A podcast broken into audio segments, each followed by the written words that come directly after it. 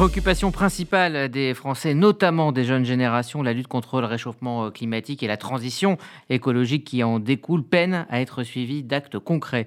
Dans 800 jours, au ministère de l'Impossible, paru aux éditions des Petits Matins, euh, l'ancien conseiller ministériel Léo Cohen revient sur son expérience auprès euh, de la secrétaire d'État à la biodiversité, Barbara Pompili, et ensuite du ministre de l'écologie, François de Rugy. Léo Cohen, bonjour. Bonjour. Soyez le bienvenu ici sur RCJ. Vous dites euh, en introduction de votre livre que la politique écologique euh, doit s'attaquer au comportement individuel, transformer ou les restreindre. C'est une politique du moins et que euh, cela la rend difficile à appliquer. En réalité, il y a beaucoup de complexité liées aux politiques écologiques. Ce sont des politiques du temps long, ce sont des politiques qui sont transversales, ce sont des politiques qui touchent à l'intime, à notre manière de nous déplacer, de nous loger, de nous divertir, de voyager. Et ce sont souvent des politiques radicales parce que, comme vous le savez, le GIEC nous dit qu'on a trois ans pour agir. Donc, il faut s'attaquer à la fois à nos manières de produire, de consommer, mais aussi à nos comportements euh, individuels. Donc, toutes ces spécificités viennent percuter le libre arbitre des individus, viennent percuter les contradictions du corps social. Et donc, elles sont difficiles à mettre en œuvre. Et face à cela, moi, le diagnostic que je pose dans mon livre, c'est que, en plus, la manière dont fonctionne notre système politique vient s'opposer, vient contrarier ces spécificités des politiques écologiques. Et donc, on a une forme de contradiction originelle qui fait qu'à chaque fois, on n'y arrive pas et que depuis 50 ans, un demi-siècle, eh ben, les ministres qui se succèdent euh, considèrent que ce ministère est celui de l'impossible. Moi, je considère que ce n'est pas forcément le cas, à condition de poser le bon diagnostic et d'apporter les bonnes solutions. Et c'est euh, à cette réflexion-là que j'ai voulu contribuer dans ce livre. Alors, vous identifiez euh, donc 12 blocages qui correspondent à 12 chapitres, notamment, effectivement, vous mettez l'accent sur le fait que l'écologie, c'est le temps long. C'est-à-dire que pour, euh, pour vous, je vais, je, vais, lire aussi encore un passage euh, de votre livre où vous parlez du, temps qu'il faut. Euh, vous dites que par exemple, il faut 8 ans pour faire sortir une éolienne de terre, 16 ans pour mettre en service une ligne de train à grande vitesse, 20 ans pour mener une, à maturité une technologie énergétique, etc. etc.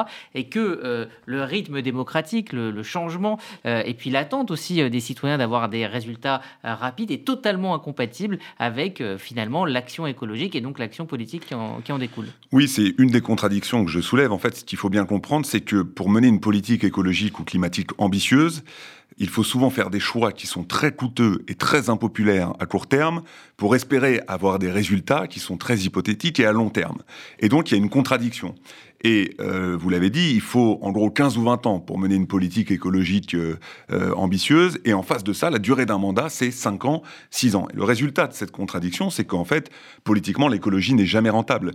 Parce qu'on est toujours soumis à la pression de l'immédiat, des sondages, d'une mobilisation sociale ou d'une échéance électorale. Et donc, face à ça, pour essayer d'enjamber cette contradiction du temps, moi je crois qu'il faut essayer d'inventer des nouveaux mécanismes. Et c'est pour ça que je défends notamment les mécanismes qui impliquent les citoyens comme les conventions citoyennes parce que c'est une manière euh, d'enjamber euh, ces dimensions électorales parce que les citoyens dont nous parlons, bah, finalement, ne sont pas soumis à une échéance électorale. Et donc, euh, je, dis dans le livre, il est toujours plus, plus facile de promouvoir des transformations laborieuses quand votre sort personnel n'en dépend pas. toute la question, et on l'a vu avec la Convention citoyenne pour le climat qui a été organisée en France, à laquelle j'ai participé, j'ai été l'un de ses initiateurs puis l'un de ses organisateurs.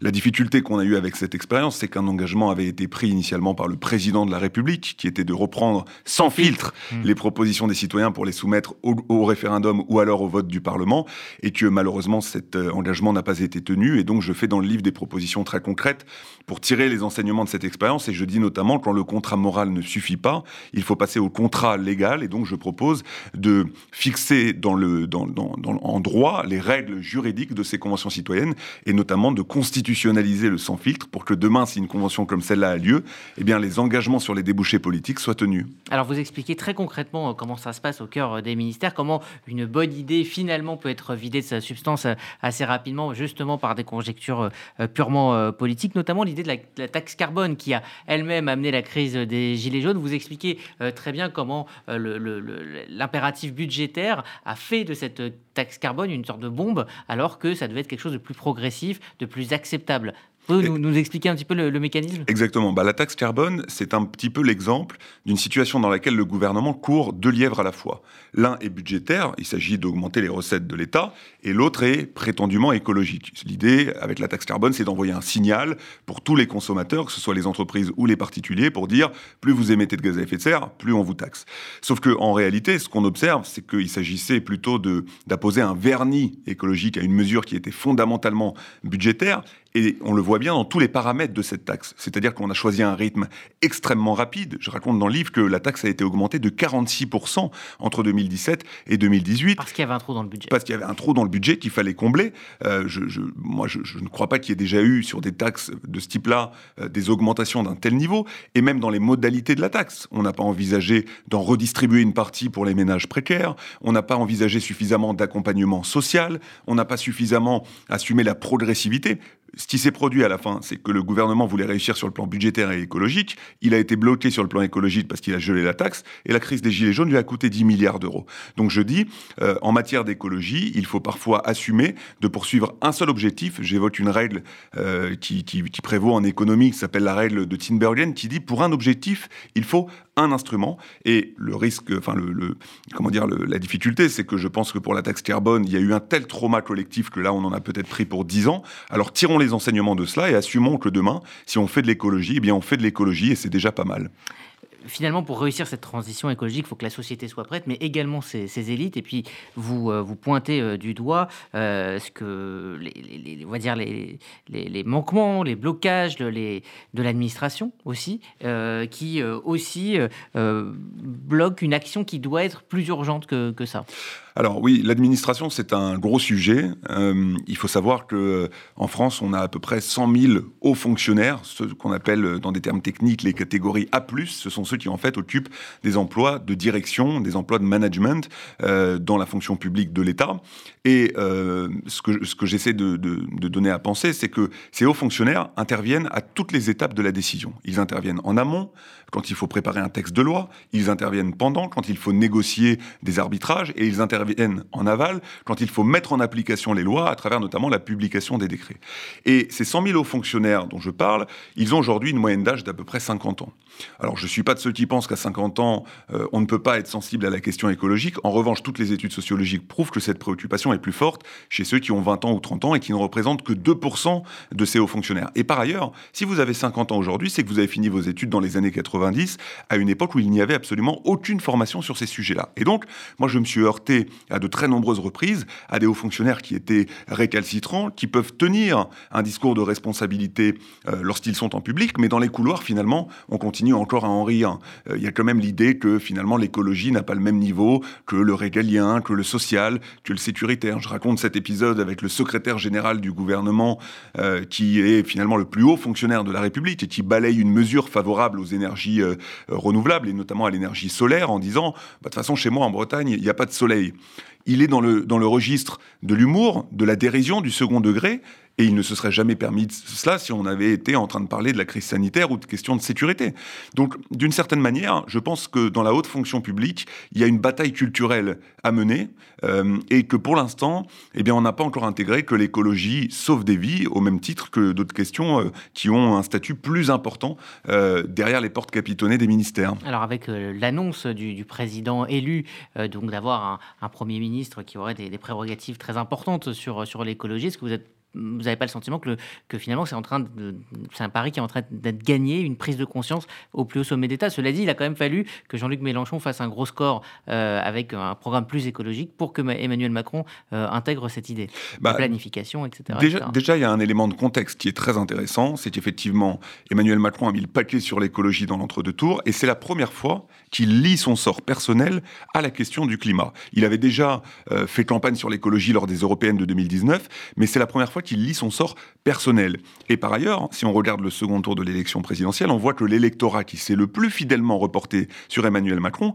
c'est l'électorat écologiste du premier tour. Et donc, euh, pour reprendre la formule qu'il a lui-même utilisée le soir du second tour, les conditions de sa réélection, comme ses engagements sur l'écologie, l'obligent. Ça, c'est pour le contexte. Deuxièmement, sur l'annonce qu'il a faite. Moi, je trouve que c'est une proposition très intéressante que de placer la planification écologique au niveau du Premier ministre. Ça va lui permettre à la fois d'impulser une ligne claire, de veiller à la coordination de l'action des différents ministres, et puis ça va lui permettre aussi de, de tenser euh, les ministres récalcitrants qui traînent un petit peu la patte. Une fois qu'on a dit ça, euh, il faut euh, poser deux questions, parce que l'ambition de ce dispositif dépendra de deux choses. Un, évidemment, le profil du futur Premier ministre. Il faut quelqu'un qui ait une sensibilité très forte sur l'écologie, et il faut quelqu'un qui ait la capacité à entraîner un collectif dans un mouvement de transformation important. Deuxièmement, il faudra à Matignon une structure dédiée à la planification écologique, parce que la planification, c'est pas un concept vain. Il faut d'abord euh, adapter nos objectifs climatiques, les décliner par période, par secteur, y allouer les budgets nécessaires, il faut négocier avec les filières concernées. Donc il faut un vrai service dédié à ça. Est-ce que c'est un commissariat au plan écologique? Est-ce que c'est un secrétariat général? Je ne sais pas, mais sans structure dédiée à cette question, euh, cette annonce risque d'être une coquille vide. Donc il faut euh, Maintenant, en fait, comme souvent en politique, le diable est dans les détails et on va regarder attentivement si les garanties sont données pour que ce dispositif-là fonctionne. Ah, vous parlez justement de tous les, blocages politiques du périmètre d'action de ce ministère de l'écologie qui n'a pas été euh, assez respecté finalement et qui a toujours euh, été euh, le ministère qui, a, qui, est passé, qui est passé après d'autres, on va dire, considérations beaucoup plus politiques. Est-ce que ça aussi, c'est en train de changer? Alors, historiquement... Est-ce que ça devient finalement un enjeu politique? Ah bah, enfin, ça l'est devenu là entre les deux tours, clairement. Vous, l'avez dit, dans toutes les études d'opinion, le climat est depuis 2-3 ans euh, en haut de toutes les priorités des Français. Vous savez qu'il y a eu un sondage qui a été fait pendant la campagne qui disait que 94% des Français considéraient que le réchauffement climatique était un enjeu capital. Donc ça, c'est pas tout à fait nouveau.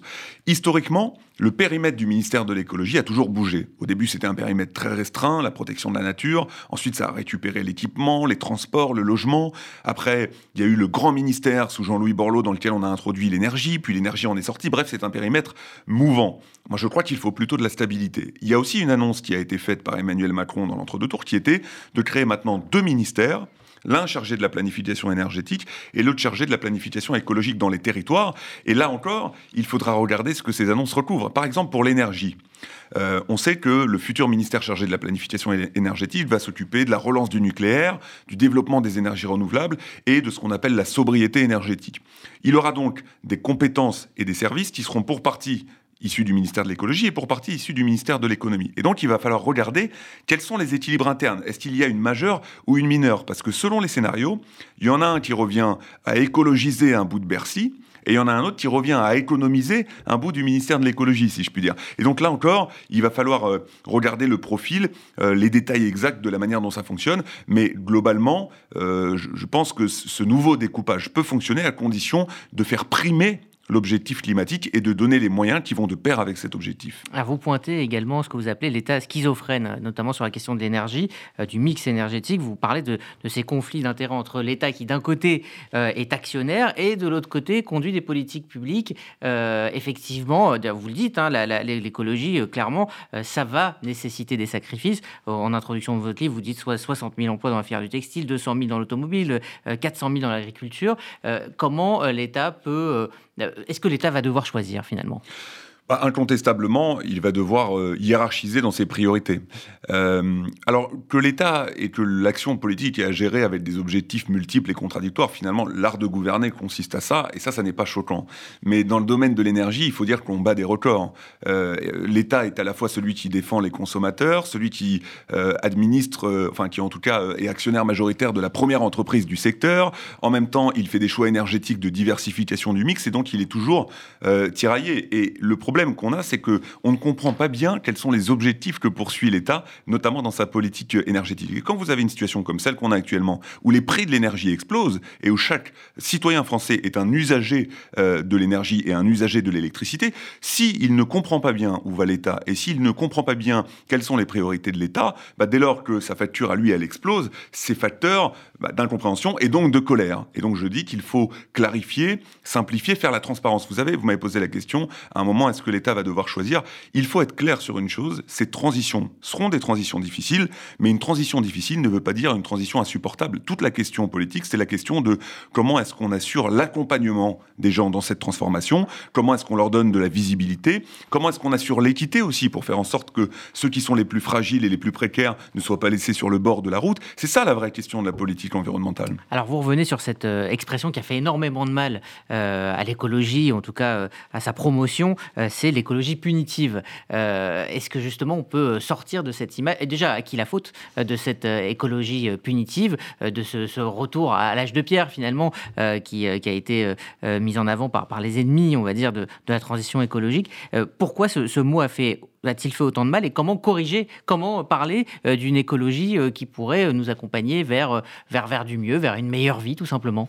Alors, bah, pour refaire un tout petit peu d'histoire, le, terme d'écologie punitive, à la base, il est utilisé par des personnes qui ne sont absolument pas des défenseurs de l'écologie. ce sont les syndicats agricoles, c'est un candidat de chasse, pêche, nature et tradition, c'était François Fillon qui l'avait utilisé dans sa déclaration de politique générale, c'était l'ancien ministre climato-sceptique Claude Allais et puis un jour, le lendemain de son, arrivée au ministère de l'écologie, Ségolène Royal reprend ce terme à, son compte. Et moi, j'explique qu'en fait, en politique, la bataille des mots euh, précède souvent la bataille politique. Et quand vous utilisez les termes de vos adversaires, bah, finalement, c'est que vous avez déjà perdu la bataille. Ça, c'est pour l'histoire. Ensuite, ce qui est intéressant, c'est qu'on appelle écologie punitive d'abord toutes les mesures écologiques contraignantes, mais on n'a jamais utiliser le terme de punitif, par exemple, pour euh, décrire les mesures de santé publique qui visent à lutter contre le tabagisme. Vous savez que les paquets de cigarettes ont augmenté de 50% entre 2017 et 2020. Personne n'a parlé de santé punitive. Quand on a imposé la, ceinture de sécurité dans les véhicules et qu'on a interdit l'alcool au volant, personne n'a parlé de sécurité routière punitive. Donc là aussi, ce qui vaut pour la santé ou la sécurité ne vaut pas encore pour l'écologie. Et c'est la responsabilité de ceux qui défendent cette question de ne pas se laisser absorber euh, par un piège sémantique et d'expliquer expliquer que l'écologie, euh, même si elle peut être contraignante, peut aussi être un vecteur d'amélioration des conditions de vie. Je vais vous donner un exemple très simple. Aujourd'hui, un plein d'essence, c'est à peu près 70 euros. Si demain, on arrive à électrifier le parc automobile, eh bien, la recharge d'un véhicule électrique, c'est 7 euros. Pour quelqu'un qui fait deux pleins par semaine, ça représente à peu près 120 euros d'économie. Donc, si on veut parler de pouvoir d'achat et d'amélioration des conditions de vie, il y a dans ces transitions, même si elles sont difficiles, des vecteurs d'amélioration et toute la responsabilité de ceux qui défendent cette question, c'est de donner à voir concrètement cette évolution possible. Vous parlez comme un réalo, hein. vous vous dites euh, réalo, c'est-à-dire euh, d'une écologie euh, finalement assez pragmatique, assez réaliste. que pensez-vous justement de vos anciens camarades d'Europe Écologie Les Verts, de leur manière de présenter l'écologie? Est-ce qu'ils n'ont pas participé à cette mauvaise image d'écologie punitive? En tout cas, une certaine partie du, bah, moi, je, je, enfin, j'ai quitté les Verts euh, il y a à peu près 8 ans maintenant, donc je ne suis pas là aujourd'hui pour euh, faire un bilan de, de leur action. Euh, chacun fait ses choix. Moi, ce que j'observe, c'est que il y, a une urgence absolue et que aujourd'hui, euh, le GIEC nous dit on a trois ans pour agir, et donc à un moment et dix ans pour éviter la catastrophe. Et dix ans pour éviter la catastrophe, et donc à un moment donné, il faut aussi essayer de faire avec ceux qui sont aux responsabilités. Moi, c'est ça le pari que j'ai fait, c'est ce qui m'a amené à travailler avec les socialistes, c'est ce qui m'a amené à travailler avec la majorité d'Emmanuel Macron avant de quitter mes fonctions. Euh, donc aujourd'hui, moi, je pense qu'il faut se donner les moyens avec ceux qui sont au pouvoir euh, d'engager les transformations, même si ça rend parfois les choses un peu plus difficiles, même si ça peut nous rendre parfois un peu impopulaires. Je pense que c'est aussi en se cognant au qu'on fait avancer les choses, qu'on comprend les blocages et qu'on invente les solutions pour les dépasser en se servant aussi des citoyens. C'est ce que euh, vous mettez en avant, c'est-à-dire qu'une mesure qui a été imaginée par les citoyens vous l'avez dit, libérée euh, de la politique, peut mieux passer dans l'opinion publique, puisqu'elle a été prise effectivement sans aucune considération politique. Bah, c'est la manière de gouverner de demain Moi, je pense qu'il faut de toute façon renforcer considérablement la place du citoyen. Vous savez, il y a eu pas mal d'émissions ces derniers jours qui parlaient de fatigue démocratique dans le pays. Mmh. Euh, ici même d'ailleurs. Ici même, voilà. et eh ben moi, je crois que quand vous avez 80% des jeunes et 75% des ouvriers qui ne votent plus, on n'est plus dans une fatigue démocratique, on est dans un coma démocratique. Et que pour en sortir, il faut inventer autre chose euh, sinon, c'est la disparition du pacte démocratique et du pacte civique en tant que tel. Et je crois que ça passe par le fait de replacer le citoyen au centre du jeu, dans un registre qui est celui des propositions, qui est un registre constructif. Et pour l'écologie, les transformations qui sont devant nous sont tellement engageantes que soit on arrive à inventer collectivement des nouvelles manières de faire, soit on va se prendre un mur. C'est la raison pour laquelle la confiance démocratique est, de mon point de vue, le point nodal de notre capacité à relever le défi du climat euh, ensemble. Merci euh, Léo Cohen. Donc je rappelle le titre de votre livre 800 jours au ministère mystère de l'impossible, l'écologie à l'épreuve du pouvoir aux éditions Les Petits Matins. Je vous le conseille parce que ça vous permet vraiment de comprendre tout ce qui coince et de rentrer aussi dans les coulisses de la machine démocratique. Merci à vous, Léo Cohen. Merci. Et à très bientôt.